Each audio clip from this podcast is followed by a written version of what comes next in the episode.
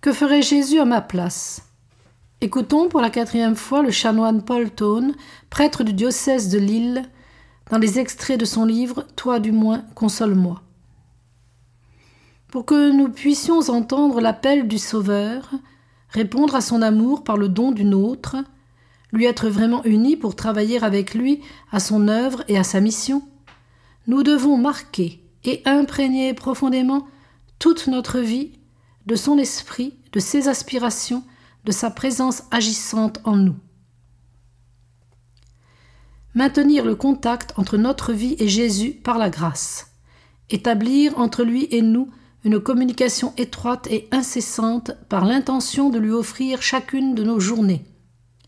Vivre avec lui dans une intimité de rapport qu'entretiennent la pensée fréquente et le désir fervent de son amour, voilà les vrais moyens à prendre pour vouloir efficacement que toute notre vie soit réparatrice. Le contact maintenu avec Jésus, c'est l'état de grâce, et il est bien clair qu'il faut l'assurer pour tenter de faire quelque chose qui compte pour nous et pour les autres. Rien d'indifférent dans notre vie. Ce qui n'est pas fait avec Dieu et par Dieu l'est sans lui et contre lui. Et l'on disperse en pure perte quand on n'amasse pas pour son profit. L'hostie sainte est consacrée et offerte pour être donnée aux âmes en nourriture.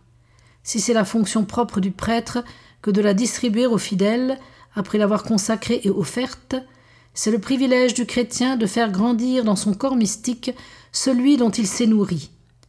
Nous ne recevons que pour donner, et en donnant ce que nous avons reçu, nous élevons le niveau de sainteté qui marque dans les âmes le règne du Christ sur elles. Ce règne s'étend en elle dans la mesure où nous le développons en nous. C'est au-dedans de nous qu'est le règne qui doit arriver. Et comme le dedans, c'est la fidélité avec laquelle nous sommes capables et dignes de reproduire l'image vivante du Christ, et la profondeur de ressemblance et d'union de notre âme avec lui, nous pourrons dire que chacune de nos âmes sera vraiment l'image et l'apôtre de Jésus quand elle ne sera plus qu'une apparence que le Christ consacre et qu'il immole, et sous laquelle ils vivent et agissent. Ce sera alors la même vie d'hostie qui se prolongera, le Christ la vivra en elle sur la terre, comme il continue de la vivre dans nos tabernacles. Vivons habituellement au sein de l'active et aimante présence de Jésus. Dans la manière dont Jésus a réparé nos péchés, il y a un enseignement dont toute vie réparatrice doit s'inspirer. Si Jésus vit vraiment dans nos cœurs, ne doit-il pas y vivre avec et par sa croix?